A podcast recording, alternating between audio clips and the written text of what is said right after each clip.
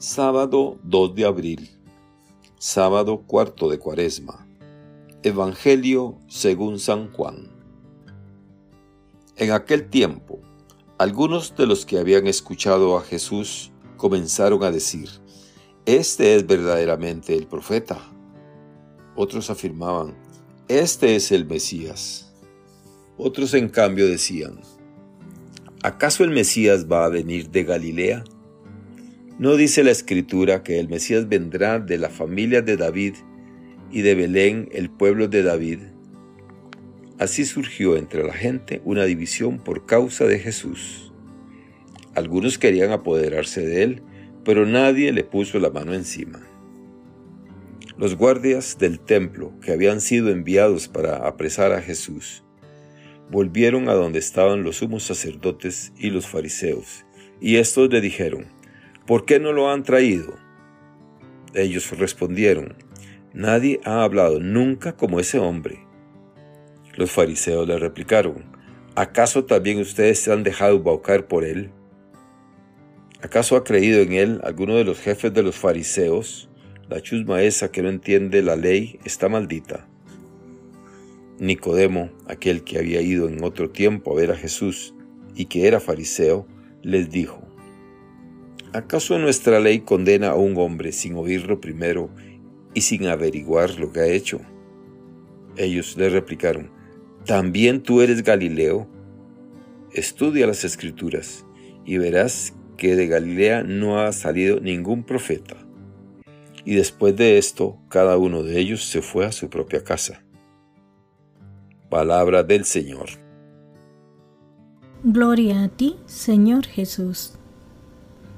Reflexión Hermanas y hermanos, contemplando la escena que nos presenta el Evangelio de hoy, nuestra reflexión debe partir de una pregunta que debemos hacernos con la mayor seriedad posible. ¿Qué despierta en nuestro interior la persona de Jesús? ¿Qué produce en nosotros sus palabras y su mensaje? Ojalá despierte algo y no nos quedemos indiferentes ante el Señor porque de ser así, eso significaría que ya nos hemos acostumbrado a Jesús y se nos ha vuelto algo monótono y repetitivo. Lo primero que llama la atención en el Evangelio de hoy es la controversia que se desata en torno a la identidad de Jesús. Algunos de los que habían escuchado a Jesús comenzaron a decir, Este es verdaderamente el profeta. Otros afirmaban, este es el Mesías. Otros, en cambio, decían, ¿acaso el Mesías va a venir de Galilea? ¿No dice la escritura que el Mesías vendrá de la familia de David y de Belén, el pueblo de David? Ciertamente que las palabras de Jesús provocaban una reacción. Sus palabras, refrendadas por los hechos a favor de los que tanto la religión los dirigentes religiosos como el poder político marginaban, era algo que provocaba una admiración, simpatía y, junto con la admiración y la simpatía, un seguimiento y una confianza grande en él entre la gente sencilla y pobre. En cambio, entre los sabios y entendidos religiosos producía el efecto contrario. La persona, las acciones y el mensaje de Jesús no deja indiferente a nadie. Cuando se le toma en serio, siempre despierta algo en las personas, rechazo, temor, indignación, o bien acogida, admiración, respeto, deseos de seguirle. Siempre Jesús suscita algo en el interior de las personas y entre las personas. Él mismo dice en el Evangelio de San Lucas, ¿piensan que he venido a traer paz a la tierra? Les digo que no, sino división. Eso es precisamente lo que ocurre en el pasaje de hoy. Surgió entre la gente una división por causa de Jesús. Jesús suscitaba entre sus oyentes muchas preguntas y reacciones. Nadie había hablado como él. Nadie había realizado los milagros que él realizó. La gente estaba desconcertada. Algunos querían creer, pero tenían miedo del qué dirán o de las autoridades religiosas. Otros, quizá, no querían romper con todo lo que habían vivido hasta entonces.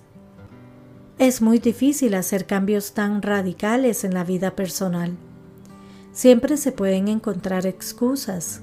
¿De Galilea va a venir el Mesías? Para seguir como hasta ahora.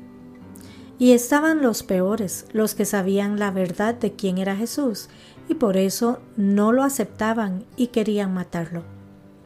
La división era evidente, y no es que Jesús desee la controversia y la división, sino que ante Dios no valen las medias tintas. Quien no está conmigo está contra mí, y quien no recoge conmigo desparrama, dice el mismo Jesús. Es inevitable. Ante Él no hay ninguna postura neutra. O existe o no existe. Es mi Señor o no es mi Señor. No es posible servir a dos señores a la vez. Y este es uno de los grandes problemas religiosos que tenemos hoy. Las personas pretenden servir a dos señores y para ello se construyen una religión a su medida, según sus intereses y conveniencias. Y se llaman cristianos, pero no viven el Evangelio ni siguen de verdad a Jesús. Los enemigos de Jesús están al acecho de quienes comienzan a creer en el Señor y el Evangelio nos muestra que, aunque con temor, algunos creen en Jesús porque encuentran en Él algo distinto, algo que les llena, algo que les convence que su mensaje es auténtico. Personas valientes que creen en Jesús y se enfrentan a las autoridades religiosas. Eso es lo que necesitamos hoy, cristianas y cristianos valientes que, a pesar de la descalificación y el rechazo de la sociedad, manifiestan con convicción su fe y la defienden. Contemplando la escena del Evangelio, debemos hacernos la pregunta, ¿dónde me sitúo yo? ¿Con qué personajes me identifico? Que Dios les bendiga y les proteja.